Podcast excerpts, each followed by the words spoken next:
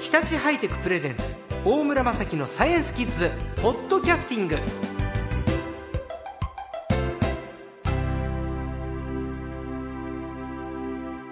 今週のサイエンスコーチャー略して最高は久々のご登場です交通技術ライターの川辺健一さんですこんにちはこんにちは。川辺さんは去年の3月だったかな、北陸新幹線が開業したことを記念して、はい新幹線の科学を伺いましたけれど、はいまあ、新幹線も僕川辺さんの話を伺って3回乗りに行ったの、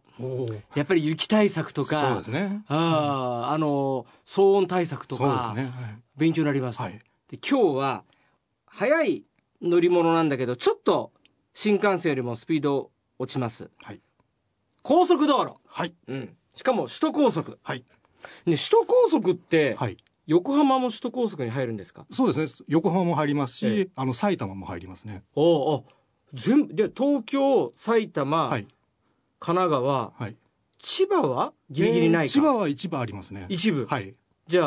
ああのじ1都3県に及ぶはい。高速そうですね。首都圏にまたがる、えー高速道路というんで。で一般的な高速道路というと、はい都市と都市を結ぶ町と町を結ぶ高速道路というのが、まあ、一般的に多くの方がイメージするものなんですね、例えば東京から名古屋まで、えー結んでいる東名高速道路とか、そういうのを、えーイメージする方多いと思うんですけども首都高速というのは町の中だけ首都圏だけを走る高速道路なんですね。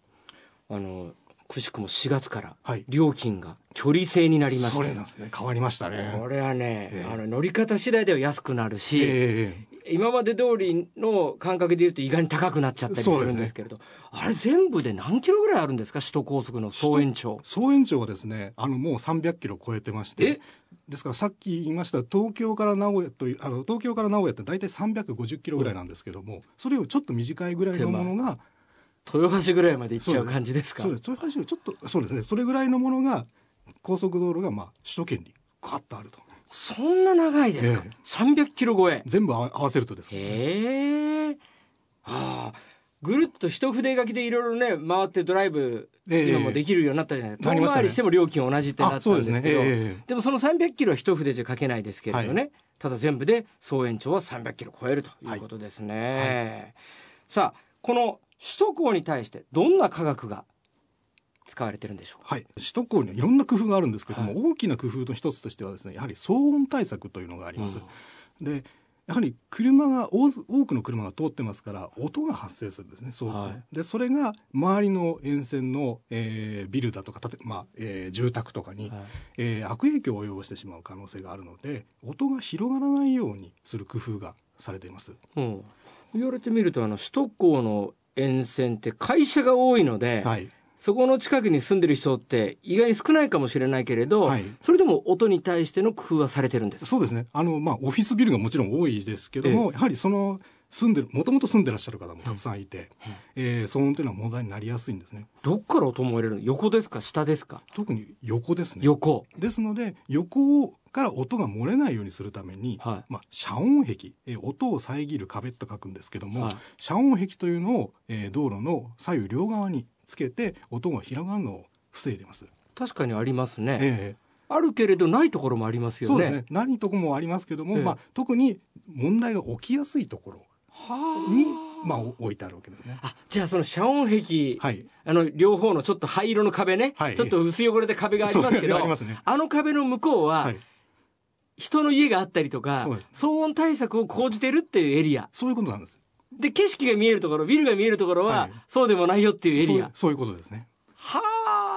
ああわかりました、ええええで、特にこの遮音壁の高さっていうのが実は、あの、高くすればするほどはい音を遮りやすくなるんですけおどおも、高いところありますね、でもできないところもあるんですね。うんで、それはなぜかというと、遮音壁が高くなるとですね、はい日陰ができてしまうと。はいそしてビルのところが日陰になってしまう、家が日陰になってしまうということで、えー日照の問題、太陽の光があわあの当たらないことで問題になるということがあるので、高くできないところもあるんですね。うーんじゃあ本当は騒音なんとかしたいんだけれど、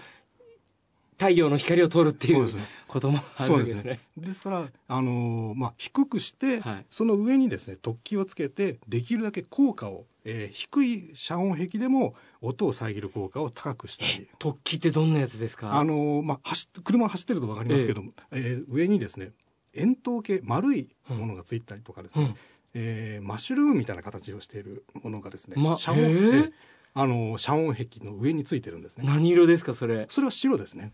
へえそれ丸いやつそうです丸いのがこう上についてるんです、ねうん、でそれがつくことによって高さが低くても音を遮りやすくなるとえ壁のてっぺんに、はい、壁のてっぺんそんな高くない遮音壁の上に、はい、マッシュルームみたいなやつ見つけたら、はい、これはより防音効果が高くなるための工夫がされてるってことそういうことですどこのポイントだろう。えっ、ー、と、もう、いや、いろんなところにあるありますね。えー、チェックします。えー、で、またそういうのがつけ、あの、つけてもやっぱり効果が、あの十分な効果が得られないところに関しては高くしてあるんですけども、はいうん、その代わりですね、壁を透明にしてあるんですね。それどこですかこれはですねいくつか、例えば六本木とかですね渋谷のあたりも結構ありますね六本木渋谷3号線3号線3号線 ,3 号線そうだ透明だアクリルみたいになってるそうですところへあちこちあの透明になってて、はい、で外が見えるようになってるんですけども、はい、あれはあのドライバーが外を楽しむためにあるわけではなくて、ええ、光が通りやすくなるなるほど、抜けは確かにいいんですよ。そうです、ね、六本木ヒルズ3号線からね、ええ、都心の方に行くと真正面に六本木ヒルズが見えますね、見えますね。やがて東京タワー見て、えー、たまりませんけれど。たまりませんね。そう、たまないね。その横、確かにアクリルのがあるけれど、えー、あれはドライバー用じゃなくて、はい、遮音壁なんだけれど、はい、太陽の光も確保するってことで。そうですね。へえ。だからあの近辺、例えば六本木とか渋谷でも結構民家住んでらっしゃる方もいるんですね。そっか。だからそこにちゃんと光が当たるようにするために壁を透明にしてあるんです。へえ。なんかちょっと山手線の内側だからすごいお金持ちのイメージですけど、うんね、意外に人いるんですね。いますし、そうですね。昔ながらの方が。そっか。さあ、それ以外にどうですか首都高の科学どんなものがあるでしょうかそうですね道路のトンネルとは道路のトンネルはあの鉄道のトンネルと違いまして中の空気がですね汚れやすいんですねあ確かに排気ガスによって、えー、中の空気がだんだんよ汚れやすい壁とか真っ黒になりますよねなりますし、はい、また温度が上がりやすいんですね、はい、で冬はあまり問題にならないんですけど夏は、暑くなるんですよ、はい、山手トンネルの中は。で車に乗ってると、まあ、エアコンが効いてる車ではあまり問題はなか起こらないんですけど、はい、二輪車バイクの人にとっては暑くて困るという苦情もあるそうです。はい、ですから、えー、その汚れた空気と温度を下げるために換気を行ってるんですねあ。あのトンネルの中で換気扇が回ってるんですそうです、回ってます。で、はい、その換気扇をですね、見れるとこもあるんですけども、ええ、外側についてるものがあって、はい、えー、車からは見えないところもあります。で、これでですね、問題なのは、その空気が汚れているだけではなくて、音が含まれているってことなんですね。先ほどの騒音の問題もありますけども、はい、音が含まれているために、そのままその空気をですね、外に、地上に出すことができないんです。はあ、そっか。い,いわゆるじゃあその山手通りの上、はい、上走ってる人たちに、はいはい、その換気扇使って騒音も上に来ちゃうってことですか地上に、